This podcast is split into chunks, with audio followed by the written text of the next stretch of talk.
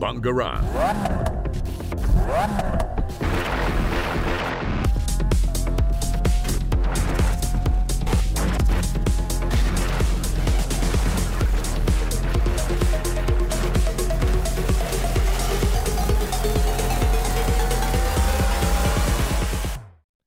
Bien le bonjour les, les passionnés de l'automobile. Aujourd'hui, on se retrouve pour euh, l'épisode de la rentrée. Voilà, on a tous passé de bonnes vacances, en tout cas, je l'espère. On est euh, aujourd'hui pour vous parler un peu de l'actualité automobile et tout ce qu'on a raté du coup pendant ces vacances. Je suis en compagnie de Mathieu qui euh, va m'aider pour euh, l'émission et on espère accueillir de nouvelles personnes tout au long de cette année. En tout cas, maintenant, on va commencer par plusieurs sujets. Moi, je vais vous parler d'une nouvelle PIN, de plein d'autres sujets d'actualité que je vais traiter et surtout qu'on va débattre. Et Mathieu va nous parler de... de- Je vais vous parler de la Rolls-Royce Spectre, donc qui est la première électrique de Rolls-Royce. Super. Et est-ce que tu vas nous parler aussi un peu de la Bentley de Charles III Oui, accessoirement un petit peu de sa Bentley euh, qu'il a ramené en France. Je garde la- ça pour la suite. Super. Bon, ben moi je vais commencer du coup par l'Alpine directement. Et alors l'Alpine, qu'est-ce qui s'est passé chez Alpine? Ben en fait la, la future Alpine 310, eh ben veut complètement s'attaquer à la gamme mythique de chez Porsche, donc la gamme 911. Le plan produit d'Alpine est pour le moins ambitieux puisque la marque ne lancera pas moins de 7 nouveaux modèles d'ici 2027. Le retour de la 310, un coupé 4 places, est également prévu. Mais euh, cette dernière ira-t-il jusqu'à chercher des poux à la mythique 911 Eh bien, c'est la question qu'on va se poser, car Alpine a de l'ambition, beaucoup d'ambition. La marque veut tout bonnement devenir mondiale et lancer pas moins de 7 nouveaux modèles, comme je viens de vous le dire, dont un SUV. Hein, on est à la course au SUV aussi en ce moment. La marche est haute puisque la firme dispose, ne, compte aujourd'hui qu'un seul modèle dans son catalogue, la A110, qui est d'ailleurs mythique, qui a fait de nombreux rallyes, qui a une histoire euh, que je ne veux pas citer car elle est bien trop longue et impressionnante, mais elle a marqué son temps. Ensuite, la première nouveauté à, faire son entrée sur scène sera la A290, une citadine électrique sportive basée sur la Renault 5. Je sais pas si vous voyez un petit peu, ce sera un, un remaster de la Renault 5, une voiture aussi mythique euh, qui a fait euh, de nombreuses ventes. C'est un peu l'idée. Son électromoteur devrait développer 220 chevaux et son lancement pourrait intervenir au second trimestre 2024. L'année suivante, ce sera au tour du crossover GT de rejoindre les catalogues. Il sera électrique, reprendra les formes. La plateforme CMFEV et mesurera environ 4,60 m de long. Donc, si on veut parler un petit peu de cette A310, seulement cette architecture servira également pour élaborer une A110 à 4 places qui répondra au nom de A310. Si vous n'avez pas situé, c'est une A110 un peu redesignée. Euh, En fait, ça a la même gueule que la 310 qui avait été sortie un petit peu avant. Et ce nouveau modèle ne sera pas totalement inédit puisque la 310 existait déjà dans le passé, comme je viens de vous le dire, et il s'agit d'un coupé 2 plus 2 commercialisé de 1971 à 1924 pour resituer un petit peu le point historique. Cependant, ce ne sera plus une question de moteur à 4 cylindres et de V6 du type PRV, comme on avait chez l'ancienne, car cette nouvelle génération sera bien sûr électrique et les batteries seront fabri- fa- fabriquées en France à Dunkerque chez Vercor. Si vous avez un petit enfin, si vous habitez pas loin ou quoi, c'est l'occasion peut-être d'aller faire un tour et de voir ce qui s'y passe. Il est encore trop tôt pour s'imaginer à quoi ressemblent ces sportives, mais Bruce Pilar, le directeur marketing d'Alpine, se veut rassurant. Il nous dit si tous nos futurs modèles sont électriques, ils seront de véritables alpines. Ils auront l'ADN et l'agilité et de la légèreté. Ça, c'est un débat qu'on va engager un petit peu après parce que est-ce que c'est une bonne idée de partir sur des bases électriques? Eh bien, on débattra de ça juste un petit peu après.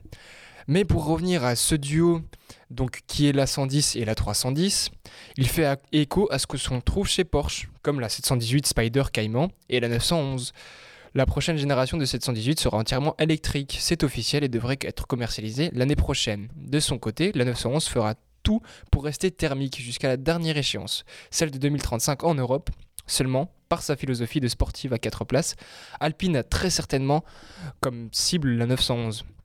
D'autant que ce modèle s'attaquera au marché américain par sa motorisation électrique, la 310 ne, pourra, ne battra peut-être pas à armes mais mettra en garde la future génération de 911 qui n'aura d'autre choix que passer à l'électrique. Alors juste un petit peu pour clore ce débat, enfin clore cette euh, nouveauté, on nous a dit juste un petit peu avant que la 911 restera thermique et que la 310 veut être électrique. Alors personnellement, c'est vraiment un avis perso, je trouve que c'est un petit peu bizarre d'aller concurrencer euh, une voiture thermique, sachant que les mentalités, d'après ce que j'ai pu voir sur les réseaux sociaux en grande partie, ne sont pas vraiment, euh, comment dire, bah, prêtes à changer. C'est surtout ça le problème. Bon, du coup, Mathieu, pour un petit peu changer euh, de sujet et laisser nos auditeurs profiter d'autre chose, je te laisse la parole pour tes modèles que tu vas nous présenter. Oui, donc euh, je vais présenter le nouveau Rolls-Royce Spectre. Donc euh, c'est un modèle que Rolls-Royce a annoncé cet été, il me semble. Et donc euh, c'est notable, c'est la première voiture électrique de chez Rolls-Royce. Et c'est un coupé trois portes, donc c'est assez inhabituel chez Rolls-Royce aussi d'avoir des coupés. Donc coupé par contre, il est assez long, même plutôt très long, il fait 5,45 m de long. Et, et je crois qu'il fait plus de 2 mètres de large aussi. Donc euh, c'est une, voiture qui est euh, assez lourde parce qu'elle fait euh, presque 3 tonnes. Et pourtant, elle a une belle autonomie, donc ce qui est assez rare chez les voitures électriques aussi lourdes. Elle a une autonomie, autonomie pardon, annoncée de 520 km. Et donc cette autonomie lui est prodiguée par les batteries, mais aussi bien évidemment par son moteur, donc moteur de, de 585 chevaux et de 900 Nm de couple donc. Euh, donc, euh, d'après Top Gear, qui a pu en faire un essai en avant-première, elle est très silencieuse et très luxueuse. Oui. Euh, juste pour une petite intervention, c'est vrai que on reste quand même sur une ADN de, de la Rolls-Royce dans le sens que ils ont toujours cherché le parfait équilibre entre la puissance et, et, le confort. Et on voit que même dans une électrique, ils arrivent quand même à retrouver des, des statistiques qui font quand même encore bah, quoi, ça laisse pas dégoûter même si j'imagine que la voiture est encore une fois super lourde et c'est un comme tu l'as dit très très large, très grande. On est sur un bateau clairement, mais on a encore euh, cet ADN qui n'a pas disparu comparé à certaines d'autres marques que j'aurais pu citer avant, que je ne vais pas décliner car euh, c'est des modèles très respectables, mais bon, j'ai un avis très tranché malheureusement là-dessus. Et oui, donc c'est, elle, est, très silencieuse et, très luxueuse selon Top Gear qui l'a essayé. Et euh, le testeur disait aussi que c'était rare euh, chez Rolls-Royce, mais que c'était une Rolls qui était faite pour être conduite par son propriétaire, et non pas pour être euh, une voiture à chauffeur, hein, comme, euh, comme la plupart des, fantômes ou de toutes ces voitures-là. Donc c'est une... Oui, pour revenir sur le silence, du coup, il disait avoir essayé aussi plusieurs voitures, plusieurs voitures Tesla et, et, compagnie. Et donc que cette Rolls-Royce était vraiment silencieuse et que c'en était même perturbant. Euh, parce que on n'avait pas l'impression d'avancer en fait. Tellement c'était silencieux, il y avait rien qui nous disait au niveau de, la sensation auditive qu'on était dans une voiture. C'était très déstabilisant. Donc euh, pour son prix, on est c'est annoncé entre celui de la Cullinan et de la Phantom, donc entre 350 000 et 460 000 euros. Donc euh, c'est pas mal quand même, hein. ça fait un sacré budget. Disons que c'est la voiture que, que monsieur ou madame utilisera pour aller de son yacht à son jet privé et pas beaucoup plus. Hein. Et donc pour rester dans les voitures anglaises euh, assez chères, euh, cette fois-ci c'est une, petite actualité euh, assez marrante, hein. c'est le, roi Charles III d'Angleterre qui a fait amener sa, sa Bentley, donc Royal State Limousine, en France pour aller rencontrer le chef d'État français, donc Emmanuel Macron. Donc c'est une véritable limousine, hein, cette voiture, elle fait 6 mètres 22 de long, c'est vraiment très très long quand même. C'est euh, quasiment deux fois plus long qu'une citadine classique, c'est vraiment gigantesque. Et cette longueur euh, amène un certain poids quand même, hein, 3 tonnes 3. En plus, elle est blindée, donc euh, c'est sûr que ça doit bien peser. Pour tracter tout ça, quand même, il faut un peu de puissance. Hein. Donc sous le capot, on a un V8 6 litres 75 de 408 chevaux. Et donc, c'est une voiture personnellement que je ne trouve pas très très belle. Hein. Elle est très longue, mais avec cette tête Bentley euh, d'ancienne génération, euh, très bah, un peu qui, à l'image des rois eux-mêmes en fait. Hein. Euh, ah oui, non, mais c'est ça, c'est vraiment une voiture. En fait, ça, c'est peut-être un peu déplacé, j'en sais rien, mais en tout cas, la voiture, c'est vrai qu'elle est pas très esthétique. Après, dans la royauté, généralement, ils ont des pièces superbes comme des DB4 ou alors si je vais chez euh, du côté de Monaco ils ont des très très belles voitures aussi notamment le Prince qui a euh, des Maserati des Ferrari et je ne cite encore d'autres merveilles qui se cachent dans son garage Mais euh, là, par exemple, c'est une voiture qui fait du coup des, des voyages d'affaires, on va le dire, et elles ont besoin du coup d'avoir une certaine efficacité et surtout une certaine protection. Et euh, c'était le modèle dans ces années-là qui se prêtait le plus, et depuis il l'a gardé parce qu'elle fonctionne encore bien. Et oui, donc cette, euh, cette Bentley euh, spéciale euh, limousine est donc une voiture qui est parfaitement anglaise. On reconnaît de suite la, marque de fabrique Bentley, les deux phares ronds de chaque côté, la grille à l'avant qui était donc sur les, le- les anciens modèles et qui est encore plus large maintenant sur les nouveaux.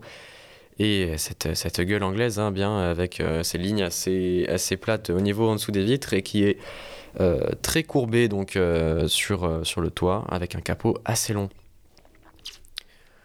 Donc oui, je pense que j'ai pas grand chose à dire de plus sur cette euh, Bentley, donc à part que le roi Charles est quand même c'est quand même fait plaisir avec une petite Aston Martin DB6 et donc cette DB6 pour le rappeler pour ceux qui ne voient pas, c'est la voiture de James Bond la plus iconique, hein, euh, la, belle grise euh, qu'on voit dans les films les plus connus. Exactement. En tout cas, merci pour euh, ce petit point info qui nous fait toujours plaisir de voir ce qu'on peut y voir. Et maintenant, on va faire une petite pause musique quand même pour un peu détendre l'atmosphère et ensuite on ira sur de l'actu clair, même si c'en était déjà, et surtout du débat.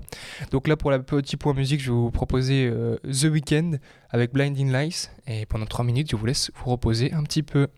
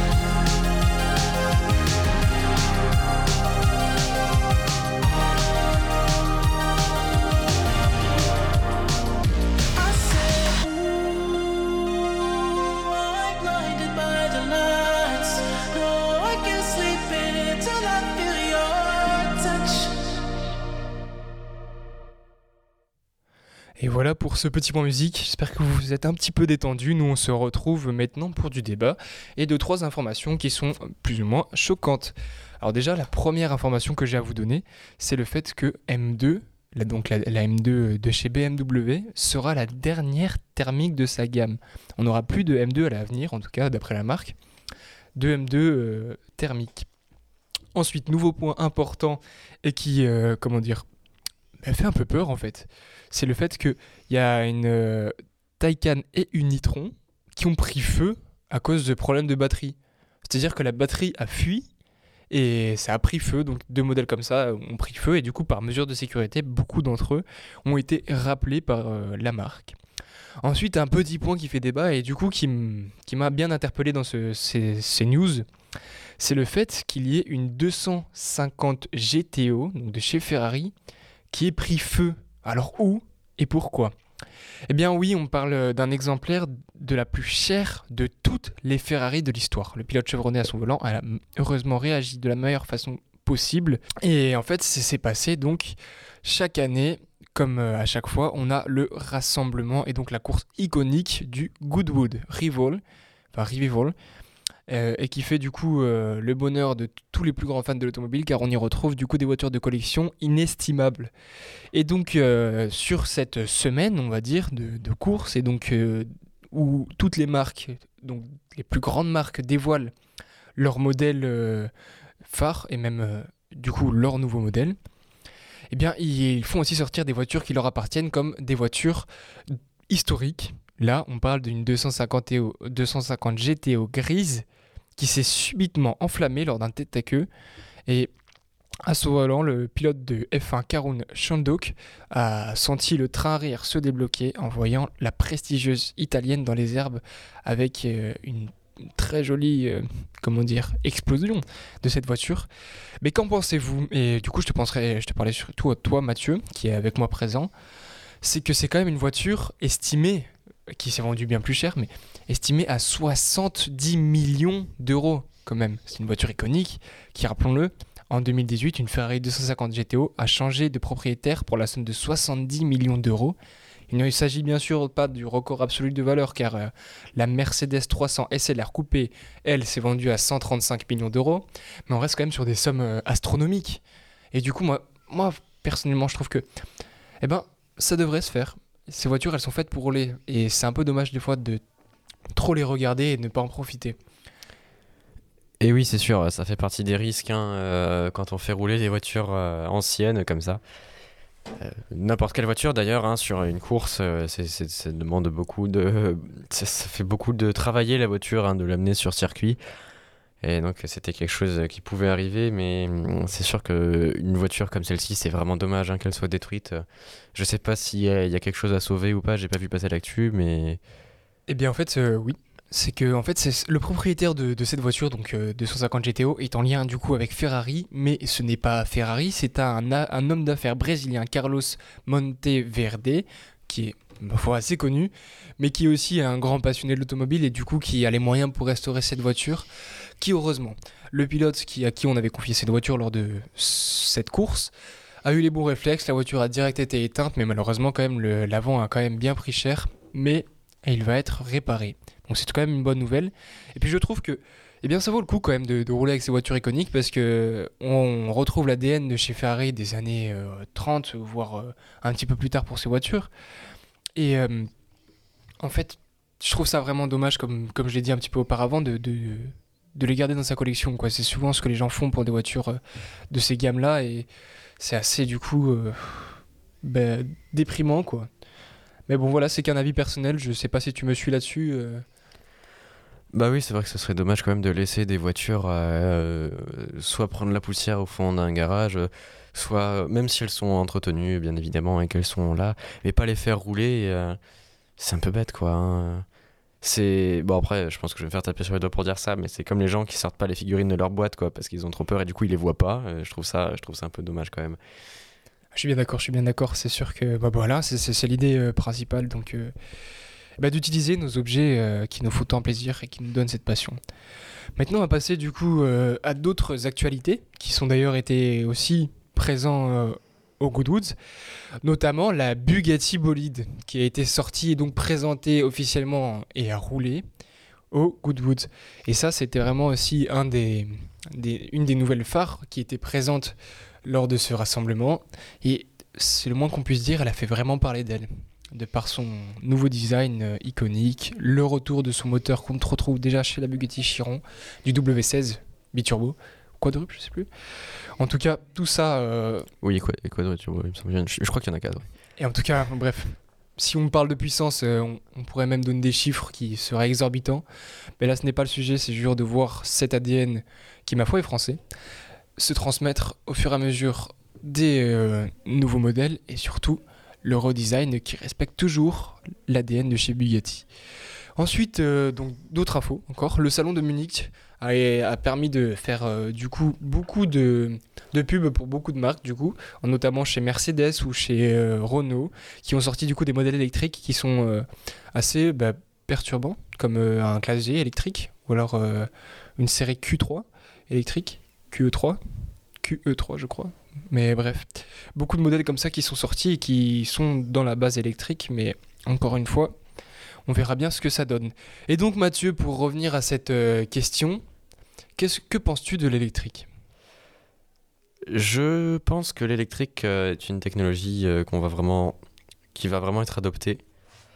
Mais mon avis n'est pas tranché, c'est-à-dire que je pense qu'on ne doit pas totalement abandonner le thermique, on ne doit pas totalement prendre l'électrique. C'est-à-dire que Monsieur et Madame tout le monde s'en fiche complètement d'avoir une voiture diesel, essence ou électrique. Ce qui lui importe, c'est combien ça coûte et est-ce que je peux aller euh, assez loin si j'en ai envie. Donc pour l'instant, les électriques, euh, elles sont en train d'augmenter de, plus en plus en autonomie. Pour faire les trajets de tous les jours, une électrique, c'est largement suffisant. De nos jours, elles sont largement assez capables. Le problème, c'est qu'elles sont encore assez chères. Euh, certains modèles, il me semble que la Dacia Sandero ou, ou Dacia Duster électrique ont été annoncés, donc qui devraient être des, électriques très peu chères, et, enfin très peu chères, dans, la gamme des électriques en tout cas, et pouvoir être achetés par tout le monde. Cependant, je pense pas qu'il faudrait complètement euh, interdire le thermique non plus.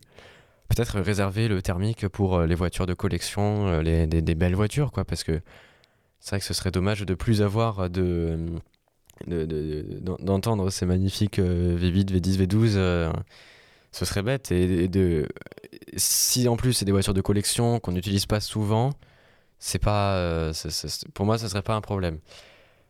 Euh, les voitures électriques, je pense que euh, oui, oui, ça va, ça va vraiment être le futur de l'automobile pour monsieur, madame, tout le monde. Il va y avoir de plus en plus de, de, quoi les recharger partout dans le monde et les batteries vont être de mieux, en mieux. Peut-être de nouveaux systèmes, on ne sait pas. Mais euh, voilà mon avis. Merci Mathieu, en tout cas c'est ma foi intéressant parce que c'est un avis qui est un peu contraire au mien et tant mieux, ça met un peu en opposition deux avis. Moi je pense que oui l'électrique est maintenant bien présent sur le marché et continue de se développer de manière considérable comme la Tesla et tous les modèles, enfin toutes les marques qui se mettent à l'électrique comme Mercedes, Alpine, donc Renault, qui lui déjà est rentré depuis un moment, et euh, d'autres marques encore euh, qui sont assez connues. Mais moi je trouve que ta réflexion est assez, euh, comment dire, pas déroutante mais assez intéressante dans le sens que tu dis qu'il faudrait laisser le thermique pour les voitures de collection. Et eh bien ça, ça existe déjà, des, ce qu'on appelle des voitures qualifiées, donc immatriculées sous collection, c'est ça je crois que quand elles dépassent plus de 30 ans, les voitures sont du coup ont la possibilité de rouler même à Paris ou quoi, euh, donc des voitures qui mettent, enfin dans des villes pardon, qui sont maintenant euh, très restrictives sur le point de vue pollution. Et euh, bah moi je pense que le thermique devrait rester quand même en vigueur pour beaucoup de marques, surtout dans les modèles sportifs où on attend du coup ce, caractère, ce, cette pêche et surtout ce bruit qui va tellement nous manquer dans ces voitures électriques, comme le Flat 6 de chez Porsche, mythique, ou le V8 de Mercedes, ou alors de BM encore, ou euh, des V10 comme le Lexus LFA, un V10 magique, ou l'Aventador, euh, des V12 qu'on va retrouver chez Ferrari, chez Lamborghini aussi. Eh bien, ou même des W16 chez Bugatti, ou même des V6 euh, chez la Ford GT. Je pourrais en citer encore beaucoup, mais toutes ces voitures ont une ADN marquée par le thermique.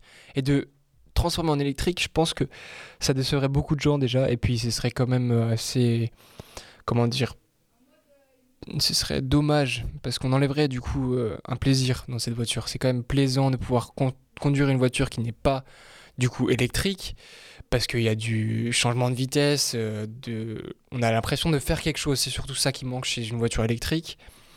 Et puis, euh, moi je pense surtout qu'on devrait améliorer le point de vue de l'écologie dans l'ingénierie des moteurs. Ce qu'on a déjà fait beaucoup avec euh, les catalyseurs et tout, que beaucoup retirent pour avoir plus de bruit, je suis d'accord, c'est sympa. Mais si on pense du point de vue d'un côté écologique, c'est quand même bien de garder tout ça, car c'est des mesures qui sont mises en œuvre pour justement euh, prolonger la durée de vie des, thermiques. Et donc, là-dessus, on devrait faire des efforts. les ingénieurs devraient faire des efforts ce qui serait ma foi bien apprécié par de nombreux acheteurs. Mais quand tu disais que l'électrique euh, pouvait euh, être l'avenir de monsieur et madame tout le monde, si on parle aussi d'un point de vue écologique, c'est un peu euh, du coup le critère principal. La création des batteries, ça consomme, enfin ça pollue voire tout autant que des diesels sur 10 ans, ce qui est quand même énorme. Alors, est-ce que c'est vraiment une bonne idée de passer à l'électrique? Ça, c'est à voir. C'est comme l'hydrogène qui fait aussi débat parce que produire de l'hydrogène, c'est maintenant encore très compliqué, très cher et très polluant. Donc, euh, c'est un peu la guerre à celui qui aura le dernier mot et surtout la meilleure solution pour, euh, pour l'électrique. Voilà ce que j'en pense. Bah, le problème en fait avec les thermiques aujourd'hui, c'est la masse de thermique qu'on a. Et euh, produire des, des batteries pollue les sols, pollue oui, il pollue sur toute la chaîne, mais euh, ça pollue quand même moins euh, de, de, au niveau du CO2, parce que c'est ça qui est le plus dangereux aujourd'hui, c'est le CO2 et le réchauffement climatique avec les gaz à effet de serre. C'est, c'est donc sur ce point-là, il y, y, a des émissions à la production, mais dans une voiture thermique aussi, il y en a des émissions à la production, et il y en a énormément à l'utilisation de l'action électrique, en France en tout cas, à l'utilisation. le CO2, c'est quasi nul. Non, mais voilà, c'est surtout que ce que tu dis est pas inintéressant là, et c'est surtout que ce débat pourrait durer encore des heures, car c'est des avis qui sont propres à chacun, et on verra quelle marque adopte quoi. Porsche a décidé de garder l'ADN thermique, ce que moi je ne regrette pas, je suis bien content qu'il le fasse, et beaucoup d'autres marques j'imagine vont garder quand même des modèles thermiques.